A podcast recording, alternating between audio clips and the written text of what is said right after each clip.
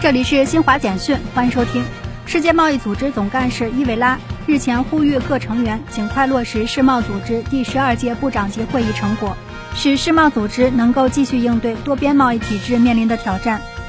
伊朗外长阿卜杜拉希扬二十七号说，伊朗欢迎继续通过外交和会谈，推动伊朗核问题全面协议恢复履约谈判取得成果。约旦国王阿卜杜拉二世二十七号在首都安曼会见到访的以色列总理拉皮德，双方就两国关系和巴以局势等问题展开讨论。这是拉皮德就任总理以来首次到访约旦。美国白宫总统医生凯文·奥康纳二十七号表示，总统拜登新冠病毒检测结果已转阴，将结束隔离。以上由新华社记者为您报道。